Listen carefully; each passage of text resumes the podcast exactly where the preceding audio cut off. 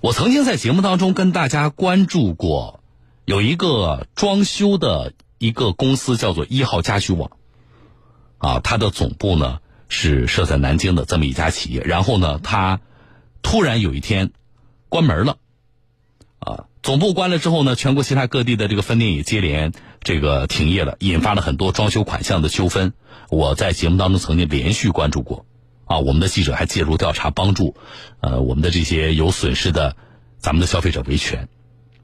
那么这事儿其实过去挺长时间，这是去年的事儿。今天再提这个叫做一号家居网的这个企业是为什么呢？我们收到了几位原本担任这个一号家居网的什么分店店长的，就是原来是他们这家公司的员工的这些听众给我们的留言。他们反映说，原来那个公司倒闭了，他们其实已经重新找了工作，啊，回到了这个正常的这个生活轨道当中，但是最近却突然收到法院的传票，啊，那么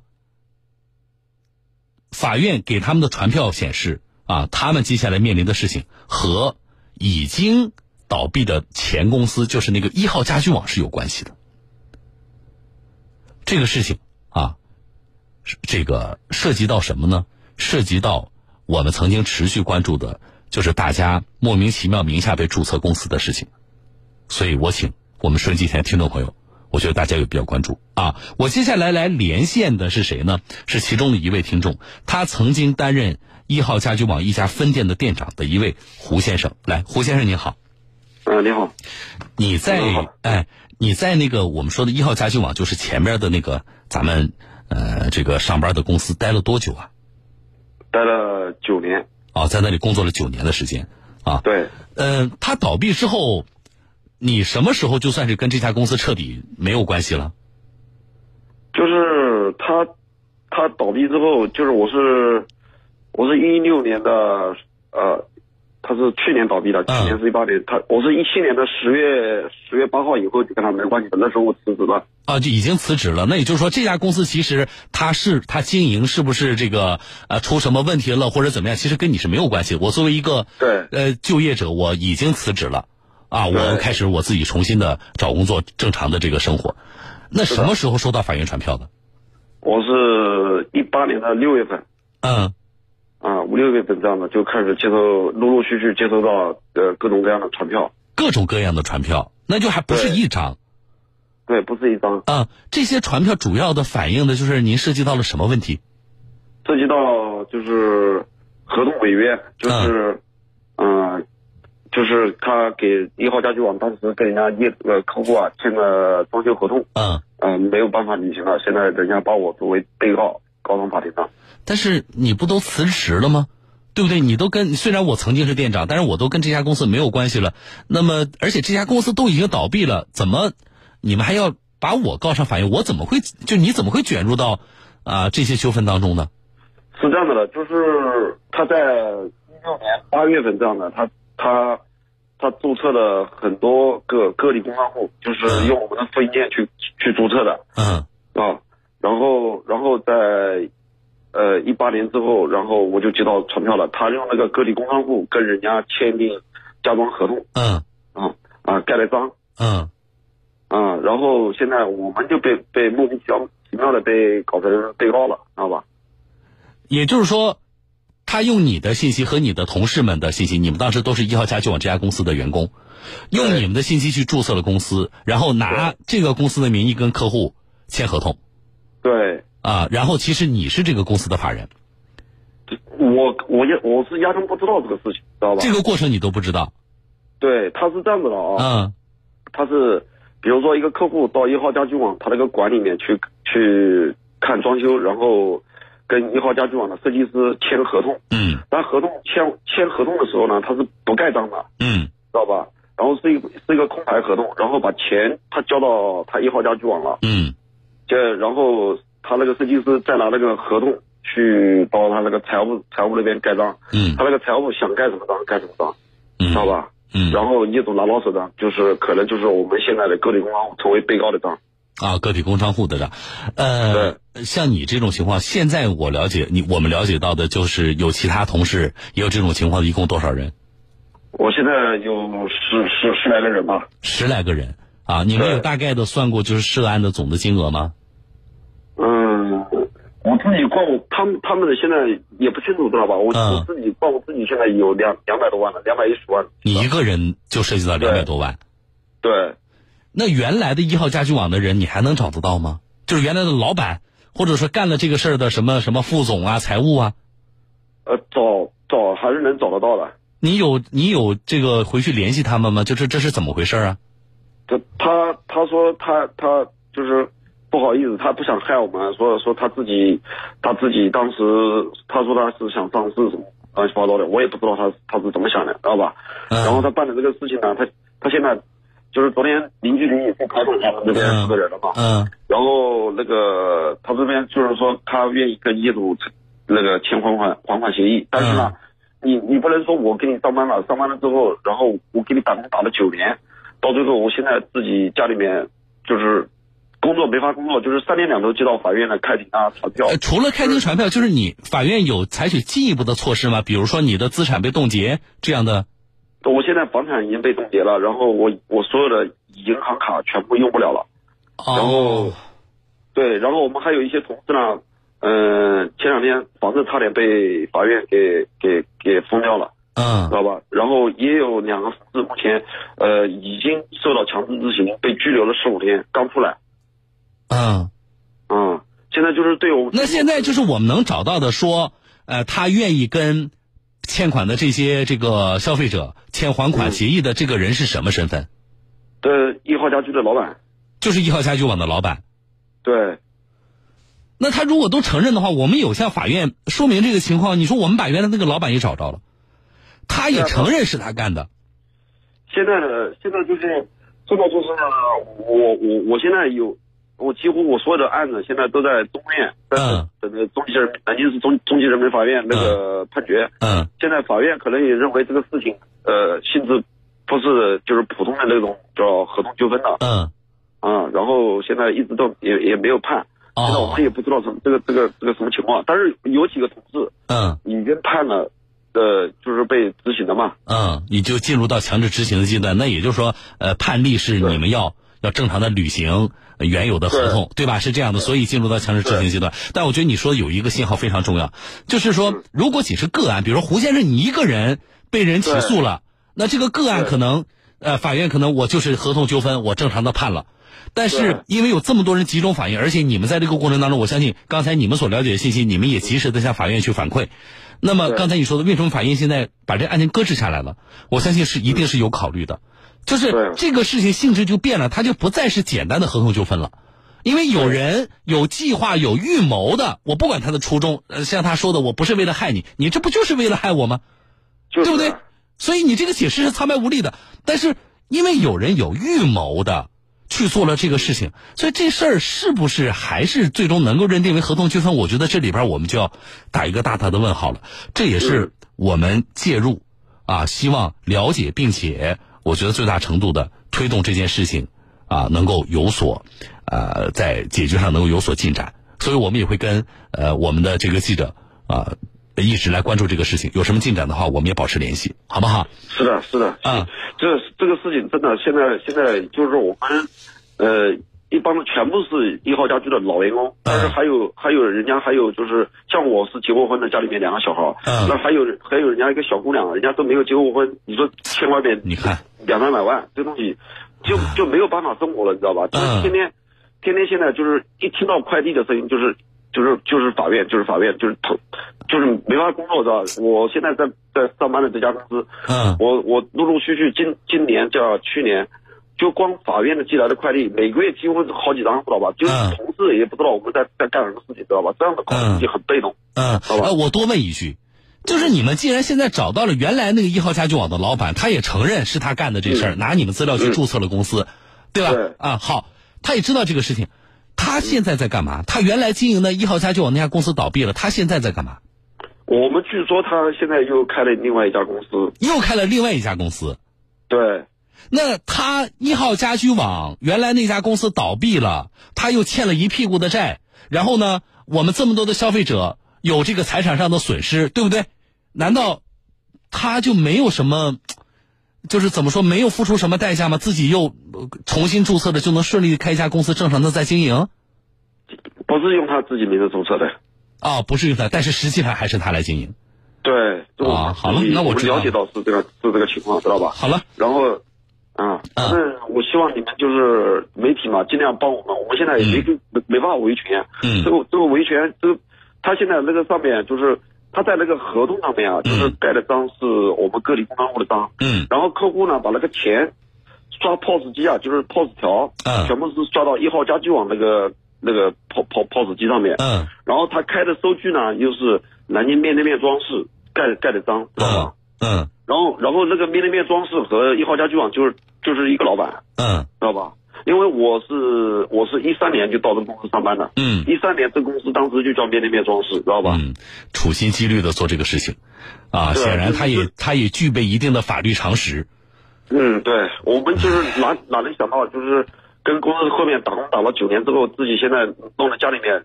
就就是父母他们就是叫我这个房子，我父母买的，嗯我父母他们现在都都都知道这个事情，也每天吃不下饭，也不知道这个事情怎么弄啊，下面。嗯，我觉得好是吧这样啊，呃，跟家人也说说不要上火。一方面媒是体接住了，另外一方面是什么呢？法院目前的表现，我同意你刚才的判断，就是嗯这个案件的性质已经呃，可能不仅仅是一个合同纠纷，我相信审理的法院也已经意识到了这一点对，啊。如果说事实是以上。啊，像您跟我陈述的这样，其实我大概跟我们的这个介入调查的记者呢也了解了一下啊，因为他们也找到了前公司的财务啊，那个前公司财务也承认，基本上印证了您所说的这个情况。那财务说了，反正老板拿来资料让我去注册，我就去注册了，啊，也没有想那么多，对不对？好，对那么如果这个事实存在的话，我们要相信，啊，涉及到这么多人。这么多人正常的生活，这么多个家庭的正常的生活，涉及到这么多的钱，这么多消费者的权益，啊，是的，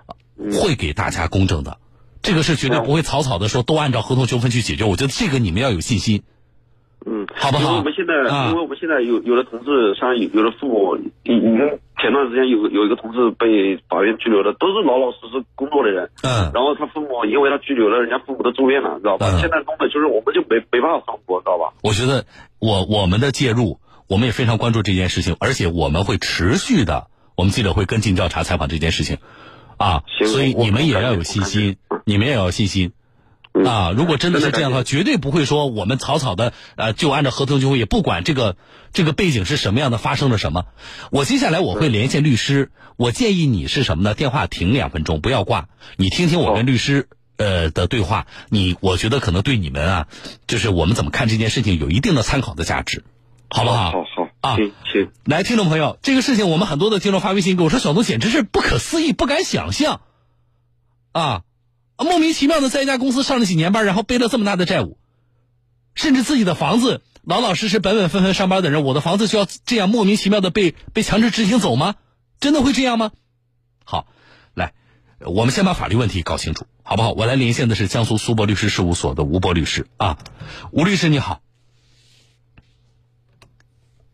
吴律师你好。喂，你好，哎，你好，吴律师，能听到我说话哈？呃，能听到。嗯，吴律师，他们大概的这个情况呢，你也听到了。你像胡先生这样，就是他自己的房产、银行卡也都被冻结了，啊，嗯呃，我们先说，就是您怎么来看待这样的一个？我们基于啊，目前我们了解到的这些信息，这是一个合同纠纷吗？还是说，呃，还是说他可能这个案件的性质可能是是不一样的？是这样子的，我我听了以后，帮助他陈述以后啊，嗯我觉得从以下几个方面分析吧。第一个，如果这个事情都是属实的，嗯那么我个人认为这个老板的话涉嫌诈骗了，哦，那就严重，因为他是那就不是合同纠纷了。那不是合同纠纷，刑事犯罪了是合同纠纷，对，因为他是在明知道自己呃自己这个经营不善的情况嗯下，然后盗用员工的这个身份信息去注册公司，嗯然后把这个有意的规避他自己的应当承担的债务。嗯呃，我觉得这个是是是有这个欺骗的嫌疑，就是嗯欺骗的成分在里面，嗯因此我觉得是是一种诈骗行为。啊，就对诈是骗涉嫌构嫌诈构成诈骗了啊。对，好，所以我给他嗯，那就是我们这些这个大现在大概有十几个人啊，就是这个原来那个公司的这些员工啊，被注册公司这些员工大概有十几个人。那他现阶段他们处在不同的这个阶段，比如说像这个刚才跟我打电话的这个胡先生，他是什么呢？还没有宣判，法院没有宣判，但是呢，他的资产被冻结了。有的呢，法院已经按照合同纠纷呢已经宣判了，因为开始的时候没有发现有这么多的同样案例，所以呢，法院就按照合同纠纷已经宣判了。然后呢，甚至已经要执行那个房产了。就是那这些这个叫一号家居网的这些前员工啊，他们现阶段能怎么办？呃呃，因为他们情况不一样，嗯所以呢，就分分以下几种情况啊。嗯第一种情况就是还没有形成生效判决的这种案子，那么我建议当事人应当是立即参与诉讼，嗯然后把这个整个情况跟法院如实的陈述。嗯呃，我相信法院听到他的陈述以后，不会认为这是一个简单的一个呃一个合同纠纷，是个民事案件。嗯法院判决判决这种案子的话，根据这种情况，他们也会很慎重的。呃，嗯也有可能由法院直接移送到公安，嗯也是有可能的。嗯啊、这第一。呃第二个，如果说是已经呃有生效判决的，也有生效判决的，那么呃，我建议他们向呃原来生效判决的法院申申请再审，把嗯这个情况呃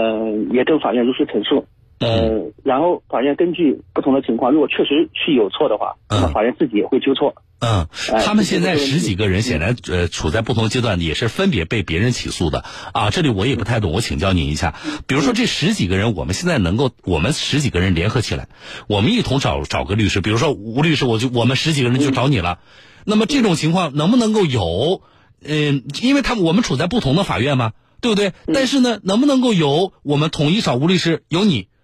把我们这十几个人的信息汇总一下，一起的向哪一级的法院呢？嗯，就这个事情是是是沟通一下，还是我们重新呃这个起诉谁？能这样做吗？这样的话可以啊就是说可以这样子，案件因为合并之后，更能够让法院意识到这事儿可能不是合同纠纷那么简单。对，是的。呃，我建议的话，嗯他们找律师也是最好是找一个律师，嗯所有十几个人找一个律师，嗯这样的话也方便处理，方便律师跟法院沟通，或者是跟公安部门沟通，嗯或者是跟工商部门。这工商部门，我觉得也嗯也也也可以沟通一下。嗯。 看您觉得这个有问我题的我说了啊嗯，这是嗯呃呃刚才谈到了，就是法院如果发现不对，他们也可能会找直接去找公安部门。但是我们现在像胡先生这种人，他自己可以去报案吗？可以，但是但是报他自己报案，我觉得人稍微少一点。嗯我建议他们要去报案呢，这十十几个人都去报案，哦，我明白我了，建议同时去报案。哎我明白了，因为你一个个案，那么还是呃可有可能被看成合同纠纷。对不对？因为他现在没有更有效的证据来证明我是被别人啊，就是我我前公司老板是怎么做的，他可能我呃可能缺乏这方面证据。但是十几个人如果遇到相同的情况，这个就更有说服力了。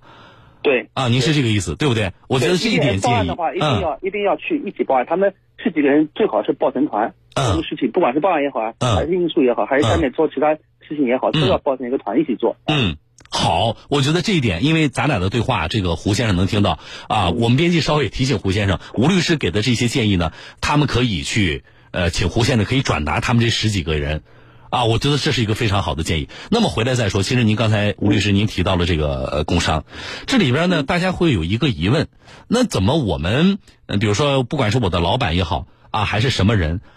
拿着我的资料，怎么能顺利的就以我的名义注册下来的，呃，这注册下来这个公司？那这个在注册的过程当中，这个审核是不是也稍微的松了一些？那么现在发生的这种后果，那你作为职能部门，呃，要承担责任吗？您怎么看？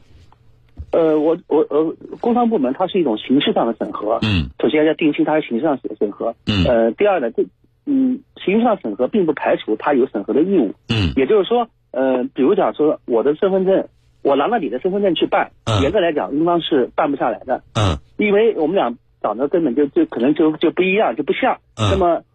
工商部门做这个审核，他必须要看这个审核的话，初步初步要审核一下这两个人是不是从表面上看一样啊，嗯或者或者或者是有没有其他的呃，就是能足以导致我相信就是你本人来办的。嗯哎、而且据我所知的话，工商部门办这个工商注册的话是需要呃这个现场拍照片的，嗯它都有现场视频的，就像我们就像我们办房产证一样，所嗯以买买卖双方都要去录视频的。嗯对，有个摄像头的，嗯哎、呃，我不知道他们这些人是怎么怎么办下来的，是不是找的代办公司，是不嗯是他们公司找的其他代办公司去办？嗯如果他找了代办公司去办的话，这里面一定会有问题。一定会有问题啊！好了，对对呃，我倒是觉得今天的这些实际的、实际的这些建议呢，希望能够帮助这些我们这些应该说现在比较焦虑的吧，啊，咱们的这些听众朋友啊，能够解决问题。我最后帮大家多问一个问题啊，嗯呃，如果说呃，我们这十几个人，吴律师，我们听了你的建议，我们就打算一起来，我们是去去去跟法院沟通这个事情。我们想找一个律师，找你们律师事务所，你们接还是不接？像这类案件，嗯，可以，可以这这个啊对，而且这个问题是具有呃群体性的，而且嗯我们做这个群体性还比较多。嗯，好的，好的，我觉得，呃，那这样，我们编辑注意了，稍后吴律师，我方便把你的电话留给对方，好的，好的，嗯，稍后我们把吴律师的电话也留给对方。啊，我觉得最大程度的，我们希望能够，呃，给他们提供一些帮助。同时，这个事件的后续的进展，我们也会持续关注。谢谢你，吴律师啊。啊，好，不客好气，，我们再见。啊！来场外呢，我们编辑注意了，跟这个刚才的胡先生也沟通一下。然后我发现给我发信息的听众朋友里边就有这个，刚才我们说的这个十几个员工里的人吧，啊，有听众朋友跟我说说我们也报过案了。啊，和和哪个哪个这个派出所还是分局报过案了，然后情况是什么样的？如果有的话，你们正在听节目的话，啊，这个听众朋友也说了，我就是一号家具网员工。那你们这样，律师刚才给的建议供你们参考，啊，律师给的建议供你们参考。我觉得刚才那个胡先生说的，说这个南京中院把这个案件现在搁置下来了，我相信啊，啊，就我猜测啊，可能也有这样的一个因素在里边儿。就法院发现这不是一个简单的合同纠纷，起诉你们的人呢，那些消费者。他们也是受害者。那么从消费者的角度来说，我搞不清楚你们公司在搞什么。对不对？反正我交了装修款了，然后你们倒闭了啊啊，装修不进行，然后钱也装修款也不退我，对不对？那么我从起诉的角度，我认为是合同纠纷啊。但是按照律师刚才的分析，我相信法院啊啊，恐怕也已经察觉到这方面的情况了。如果以上的记者了解到的信息和刚才啊当事人叙述的信息是属实的话，像律师说的，这恐怕已经不是一起简单的合同纠纷了，涉及到什么刑事犯罪。那就需要公安机关进一步的介入调查，啊，所以这件事情后续，小东有话说节目会持续的关注，啊，我觉得我们要维护消费者的权益，也要维护啊这十多个莫名替公司背上债务的员工的合法权益。